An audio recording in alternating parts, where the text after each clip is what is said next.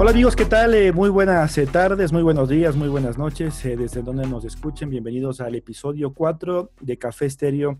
En esta ocasión vamos a hablar de un tema que acá en nuestro país, en el Ecuador, me parece que no ha sido muy bien explotado, pero ya vamos a presentar a una abogada que sabe mucho del tema sin antes eh, dejar de mencionar que pueden eh, encontrarnos eh, en Spotify, también en Apple Podcast y en YouTube para seguir observando cada una de nuestras entrevistas en esta charla con café para conocer de los diversos temas. ahora sí le voy a dar la bienvenida a la abogada Gabriela Obando, ella es ecuatoriana y es especialista en el tema deportivo, así que queremos darle la bienvenida. Y bueno, Gaby, cuéntanos cómo estás eh, pasando en primera instancia, como todos, cómo estás pasando esta época eh, que quizás no la imaginamos, que es la época de la pandemia mundial. Así que bienvenida, ¿cómo estás?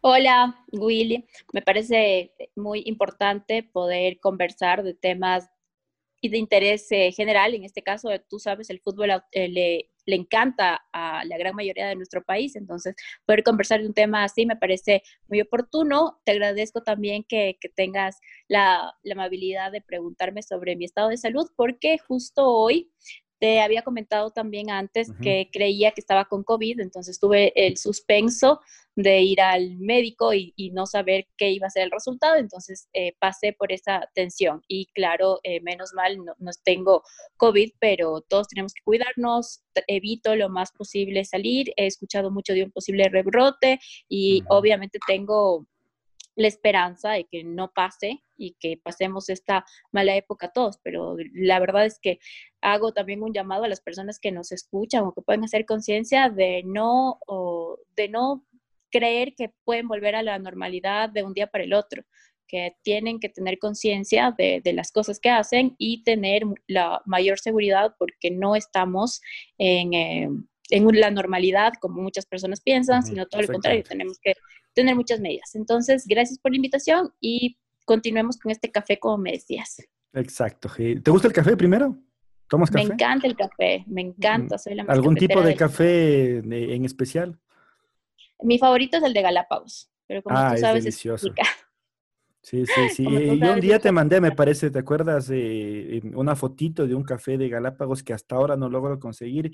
Ya te voy a pasar por interno otra marca que conseguí y esa sí quizás la podemos eh, eh consumir. Conseguir aquí es complicado. Ah, yo vi una que eh, la encontré en una cafetería, pero no es el mismo que de Galápagos, de la zona alta justo de, de Santa Cruz. Es espectacular. Es, como es una tierra tan rica realmente de minerales, es fantástico el café que se da allá, entonces me encanta, pero mientras cuando no tengo café de Galápagos me gusta mezclarle el colombiano con el de Loja, porque tiene, me parece que el colombiano no tiene mucho cuerpo, pero sí tiene sabor. sabor. Y el de exacto. exacto, y el de Loja tiene mucho color y cuerpo. Entonces, esa mezcla me gusta mucho. ¿De dónde eres, Gaby, tú? ¿De qué parte del país? Yo soy, quiteña.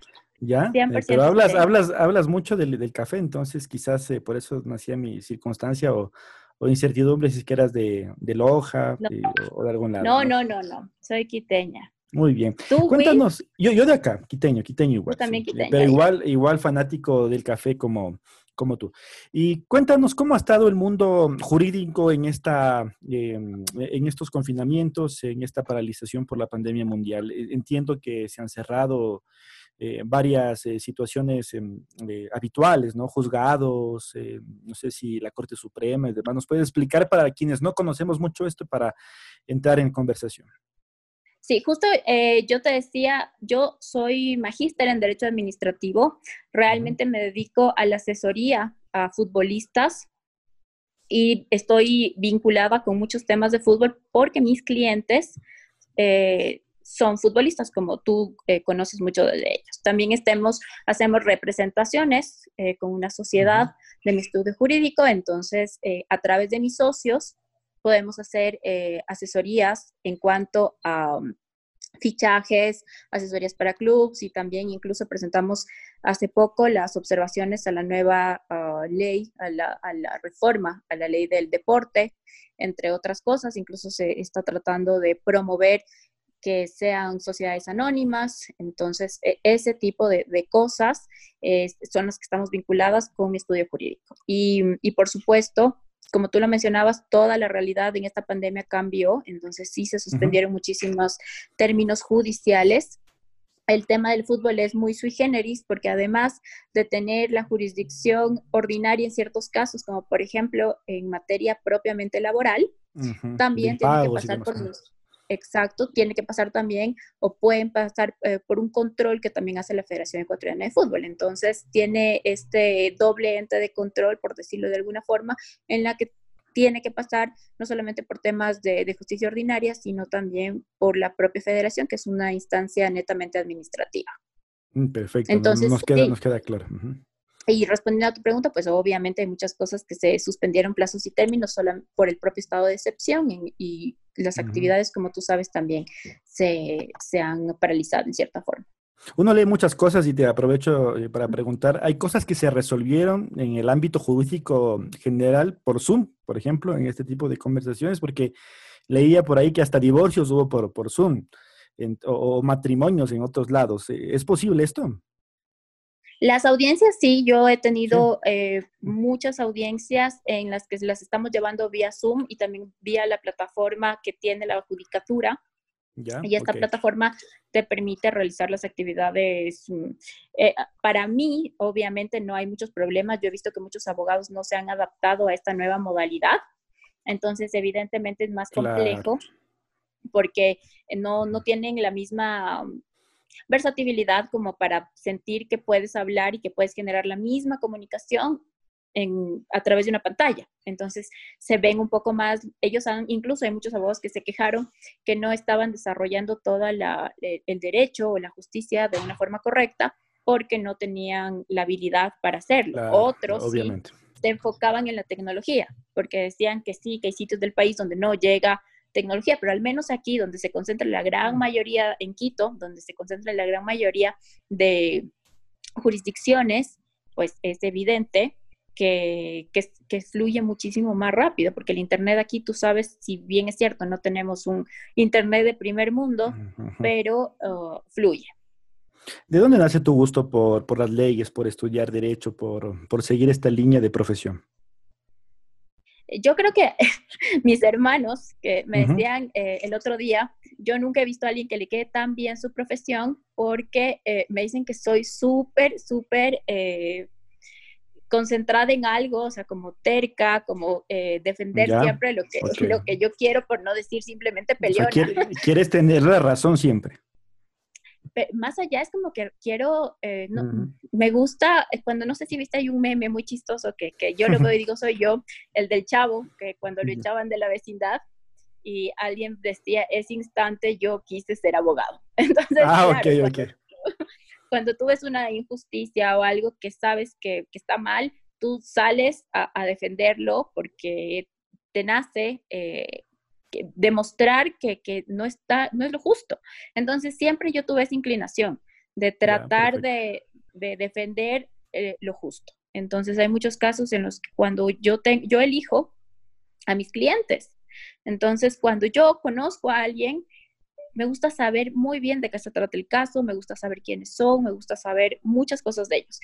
Y dependiendo de, de la circunstancia, pues yo acepto o no el caso mm. o defenderlo, representarlo, como es en el caso del fútbol, eh, pero claro, eh, es un tema de saber que tú estás haciendo lo correcto y, eso es lo que a mí siempre me, me, ha llamado la atención y lo que más me gusta de la profesión, que a través de la profesión tú sí puedes hacer justicia. Hay mucha gente que dice es falso, no siempre lo vas a lograr, porque eso que si tú dices voy a ganar en todos los casos, estás diciendo que vas a emplear todos los recursos para ganarlo. Entonces, no, no, yo no creo que ningún fin justifica los medios, pero realmente eh, e-, ese tema de, saber que se está haciendo lo correcto es lo que siempre me llama la atención.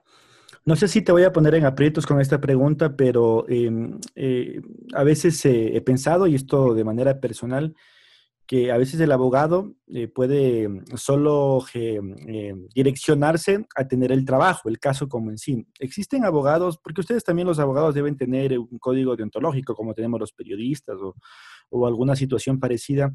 En tu caso, Gaby, em, si es que puedes ver un caso que en donde no tiene razón, y esto hablando no solo en lo deportivo, sino en algo ya un poco más eh, complicado, ¿no? Como lo que estamos viviendo lamentablemente en el país, y, tienes que de alguna manera defender algo que es indefendible, ¿lo haces? Eh, eh, o, tú lo analizas. es que hay que diferenciar. Ya. Hay cosas que se plantean en un inicio o te plantean como imposibles, que tú dices es exacto, es indefendible pero no porque eh, sea ilegal, eh, sino porque eh, tiene dificultades, dificultades como para demostrarse. Por ejemplo, hay ciertos casos complicados de estafa en lo que es muy complicado demostrar que realmente se concretó esa estafa, pero que sí ocurrió pero que ya no hay pruebas y cosas así. Entonces, si es que es, eh, me encantan más bien esos casos que tienen retos, en los que tú puedes decir, eh, eh, aunque piensen que esto es algo perdible, yo le puedo ganar, me, me, me, encanta. Pero, claro, si hay cosas en las que sí están fuera de la ley y que, por ejemplo, yo jamás sería abogada de, de, un violador, si yo sé... eso es lo que iba, De fondo si es que mm, viene un caso de esos, eso, eso sí va en contra de mis principios. Claro que también te dice, eh, los abogados no pueden, es como los médicos que no pueden negarse a salvar. De todas maneras, todos tenemos derecho a, un juicio, digamos, ¿no? A que alguien te defienda. A una defensa, exacto, pero yo creo que también, por supuesto que hay abogados que están dispuestos a hacer eso y, no es que eh, si eres defensor público es una historia, porque tienes que hacerlo. Pero si eres abogado de libre ejercicio, tú estás en plena libertad de elegir o no a tus clientes. Entonces también me, me parece muy interesante que esos casos en los que dicen una cosa desde ya, porque tú sabes que los medios de comunicación ya son otros juzgadores, entonces de entrada te dicen el caso es tal cosa, pero tú revisas el expediente y te das cuenta que no, no hay tal caso, también me gusta porque es un reto para ti profesionalmente llegar a demostrar que estaban equivocados. De acuerdo, me, queda totalmente claro. Eh, para entrar un poquito en materia, ¿cómo es un cliente futbolista? ¿Es complicado? ¿Es fácil? Eh, ¿Se deja llevar? Eh, ¿No entiende quizás a veces los términos jurídicos? Esto lo hablo yo desde mi ignorancia, ¿no? ¿Cómo es la relación con un futbolista en este caso como tu cliente dentro de las leyes? Yo he tenido la dicha, o sea, la suerte de tener em, a todos a ninguno de mis futbolistas les he dicho que no, que no voy a representarlos. Pero, eh, claro, hay muchas cosas en las que ellos sí se cuidan, en los que ellos sí piensan cuatro o cinco veces el momento de decidir algo. Y me parece bien porque quién mejor que ellos son, para cuidar o pensar sus intereses, porque tú a veces le puedes sugerir algo, le puedes decir que tal cosa está bien, que se haga, que, eh, sugerirle cosas en, su, en, cualquier ámbito de su gestión, desde que se cambie de equipo a, o cualquier cosa, o que incluso trate de, ver temas de imagen personal, otro tipo de, derechos de imagen, otros temas, pues lo importante de esto es que mm, tú sientes que te escuchan, porque son personas, al menos todos los futbolistas con los que yo he trabajado, te escuchan, lo analizan y lo piensan muchísimo y ellos deciden. Pero no te dicen, no, ninguno es em, impulsivo. Entonces, claro, eh, al menos, como te digo, con los que yo he tenido la oportunidad de trabajar, no te puedo decir nombres, pero, en general, pero en general, eh, esa es básicamente la regla general. O sea, de todas maneras, eh, queda la confianza que, que, tú puedas llegar a tener con tu cliente, ¿no? Es decir, el nivel de confianza, eso ya se maneja eh, muy aparte. Pero siempre, siempre, siempre. la abogacía es, un, es una profesión de confianza. Exactamente. Tú no puedes, eh, nadie puede ser, representarte o hacer algo en tu nombre si tú o, o el futbolista no se siente representado y si no tiene la confianza en ti. En cambio, eh, eso te, valida el momento de darle incluso cualquier consejo, de representarlo, de, hacer gestiones en su nombre. Entonces, es, es importantísima la confianza. Muy bien, perfecto. ¿Cómo está el tema de, el derecho deportivo en el país? Eh, ¿Crees eh, si, uno puede poner una escala eh, del 1 al 10, en qué lugar crees que está explotado? ¿En qué lugar crees que se lo aplica? Con, cuánta frecuencia un, abogado que se especialista en este, se especializa en estos temas está de, inmiscuido precisamente en esta rama? ¿Cómo lo analizas tú? No, eh, a ver, aquí no hay personas, hay muy pocas personas especializadas. Es un sector en el que no, mm, no se ha hecho mucho en el sentido de que eh, no, no, encuentras tú, al menos en el mercado, una amplia oferta de, por ejemplo, maestrías en Derecho Deportivo. Tampoco te encuentras, eh, o incluso te encuentras con personas que sí tienen esa maestría, pero que no tienen, no logran tener la confianza de los futbolistas, no logran tener el, contacto ni, ni, mm. ni, la confianza de, de, clubs.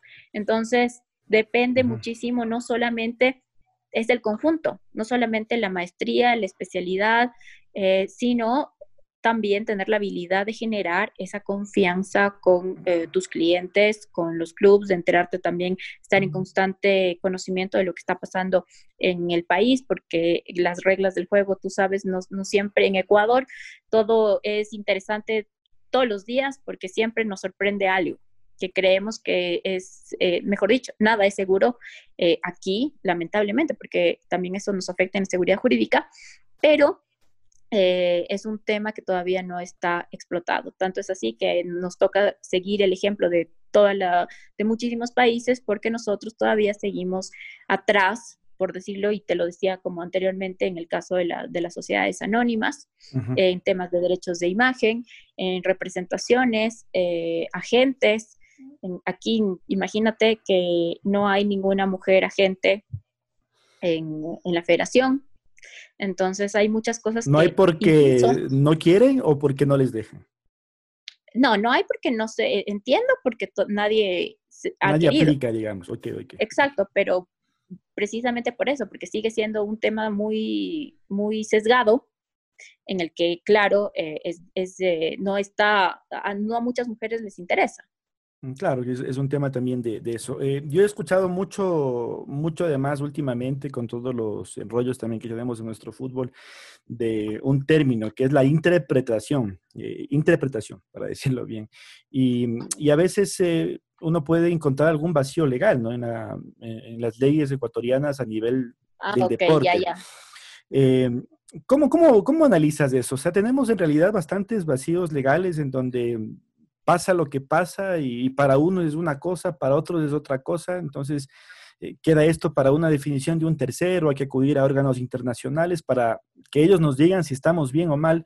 Eh, ¿Cómo está ahí eh, la legislatura ecuatoriana en estos temas?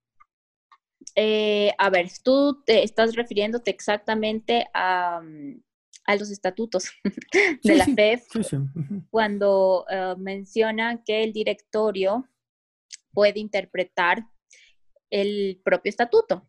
Entonces, Exacto. Eh, ¿qué, nos dice esto? Pues que el mismo directorio puede interpretarlo. ¿Y qué significa interpretarlo? Que cuando te dice que el presidente puede ser elegido cada, eh, o mejor dicho, que el directorio puede elegir al presidente y que la directiva está, eh, está para cuatro años, tú entiendes o que no le puedes cambiar durante esos cuatro años al presidente porque así lo entiende la directiva, o, como lo dice el estatuto, lo que funciona en los cuatro años es el directorio.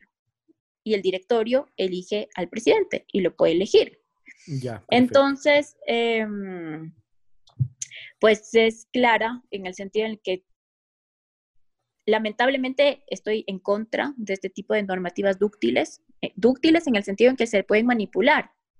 Y ahí sí se necesita cerrar a través de la normativa, por eso tú dices, es muy, hay vacíos, y es muy cierto, porque tiene que especificar. Por ejemplo, sí, se puede elegir única y exclusivamente cada cuatro años. O está elegido para este tiempo y cerrarlo. Y así te evitas que tengas eh, estas dudas estas dudas que te generan y que causan problemas. Pueden ser como, segunda estas, estas, estas leyes, es decir, por, por supuesto. O sea, estos estatutos estaban hechos y dedicados para su momento y para eh, las personas que tenían, estaban a cargo de la federación, para decir, usar y creer que no podían sacarlos del lugar en el que estaban, para asegurarse precisamente esos cargos. Y como el director estaba a favor de ellos, pues con más razón ellos se beneficiaban de esta duda, de esta forma, pero hoy por hoy te digo que incluso es legítimo, fue legítimo en su momento porque todos estaban de acuerdo con eso. Hoy la, la, realidad es distinta y lo que debe primar más allá de la normativa también son principios que se tienen que aplicar en todo orden como el democrático. Claro, claro. Entonces, eh, eh, vamos a esperar que, exista eh, una nueva legislación, hay los nuevos estatutos que, que, mucho se habla, ¿no? Esperar que eso suceda para tener un poquito más claro el tema. Eh, sucede, ¿no? Porque, sí, es que porque sabemos que se ha pedido, pero no sabemos en qué momento. incluso esta misma disputa que se está teniendo con los dirigentes de la directiva de la, de la federación, no sabemos cuándo se va a llegar a resolver. Entonces, mientras tanto, vamos a tener un presidente que siga tomando decisiones en nombre de y sin la ratificación del directorio, que incluso lo prohíbe el propio eh, estatuto, porque hay muchas decisiones que tienen que pasar por la aprobación del directorio, pero si el directorio no cuenta con, e, eh, o mejor dicho, el presidente no cuenta con ese respaldo, lo que vamos a tener es un problema administrativo 100%. Es decir, claro, ahí eh, habrá un, vacío de, de, administración, me parece muy complicado. Ojalá y esto se acabe rápido por, por el beneficio de nuestro fútbol. Em, ¿Tú crees que mm, estamos listos para las sociedades anónimas? ¿Cómo ves eh, el terreno, el terreno de juego, tomando en cuenta los equipos, quienes están hecho cargo, los grupos económicos que están cercanos a los equipos? ¿Estamos listos para esto o, crees, eh, o qué crees que nos hace falta? Es que si, eh, a ver, hasta lo que yo entiendo y hasta lo que yo he revisado, la misma asamblea está a favor de algunos cambios estructurales en la ley de fútbol. Entonces, lo que tú dices en cuanto a cómo se los han venido manejando, pues sí es muy beneficioso para ciertos sectores económicos que no les va a convenir que tenga que tener más controles y, tener otro tipo de organización. Pero yo creo que sí estamos listos porque eh, es lo que le conviene precisamente al fútbol para llegar a, transparentar cada una de, las gestiones. Entonces, eh, posiblemente ciertos grupos no, no estén o no les conviene eh, que cambien a sociedades anónimas, pero eh, el país como tal, la legislación va de la mano con todos los cambios y entienden también los avances que se han dado en otros países y es innegable. Entonces, por supuesto que estamos listos, que les, insisto, si es que le conviene o no a ciertas personas, esa es otra historia. ¿Qué, ¿Qué, puedes decir a la gente en torno a, eh, y esto incluso a los mismos eh, protagonistas, ¿no? a los futbolistas, a la gente que está inmiscuida en el deporte, eh, de, de, apegarse un poquito más a estas cosas? Es decir, yo como futbolista, buscar un agente para mejorar mi imagen, para manejarme de mejor manera.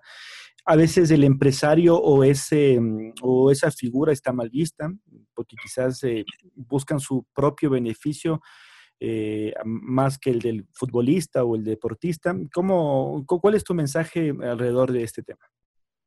Que hay que humanizarlo, ¿no? Que hay que humanizar al, fútbol, que no pueden seguir viendo muchos eh, empresarios al fútbol como simplemente un negocio de, de mercantilistas sin tener en cuenta incluso la proyección humana que tiene el futbolista, porque tú puedes llegar a construir una imagen muy sólida y generar mucho más lucro, incluso no solamente por el juego, sino por esa imagen, por ese ser humano que transmite valores, que transmite confianza, que transmite muchas cosas más. El mismo caso de Cristiano Ronaldo, en su cuenta de Instagram factura muchísimo más por el hecho de jugar. Entonces, eh, es necesario enfocarnos mucho en la parte humana y en esa construcción de imagen por seguridad, por, eh, porque la realidad del país también nos ha dicho, eh, hay que entenderle al fútbol, hay que entenderle a, los chicos que juegan y muchas veces no nos fijamos también en el entorno en el que están la mayoría de chicos, porque los casos eh, en los que un chico millonario o que tenga una posición económica o un estatus de vida muy alto y que se lo vea en el fútbol es uno entre tantos, porque la realidad sí es de muchos chicos que, que, su realidad es distinta, que eh, representan la esperanza de toda la familia. Entonces tú tienes que psicológicamente también entender esa realidad, pero si tú lo ves como una forma simplemente de mercantilismo, sin tener esa parte humana, esa parte psicológica, los chicos se pierden.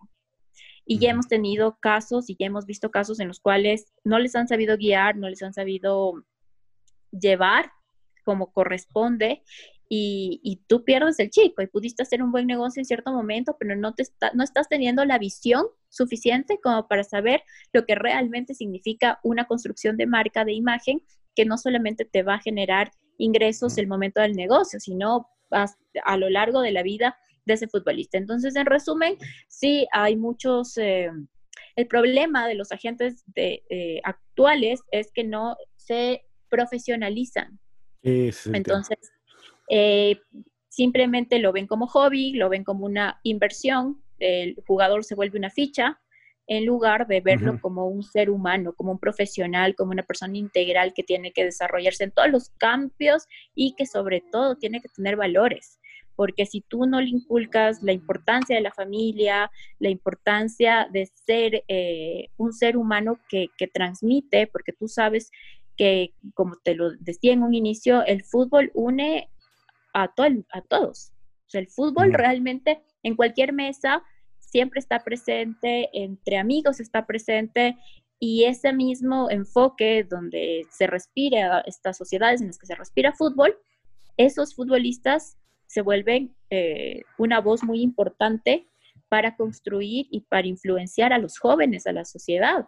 Entonces, no puedes tú eh, desmerecer o verlo como un, simplemente como una, una forma de negocio para una transacción y ya. Interesante lo que dices. Me quedo con, con, lo, con lo más importante que me parece es humanizarse, ¿no? Humanizar también al futbolista y claro, obviamente ganar, porque es un tema de un negocio y de una profesión, pero poner también eh, una pizca, o no una pizca, una parte importante también del lado humano. Gaby, eh, gracias, eh, gracias por este tiempo. Nos has dejado claras muchas cosas. No sé si tienes algún mensaje final en torno a, por ejemplo, a los abogados que quieran incursionar un poquito más en este tema. Es rentable, es, es bonito, es, es complicado, es difícil. ¿Tú, ¿Tú qué les puedes decir a ellos?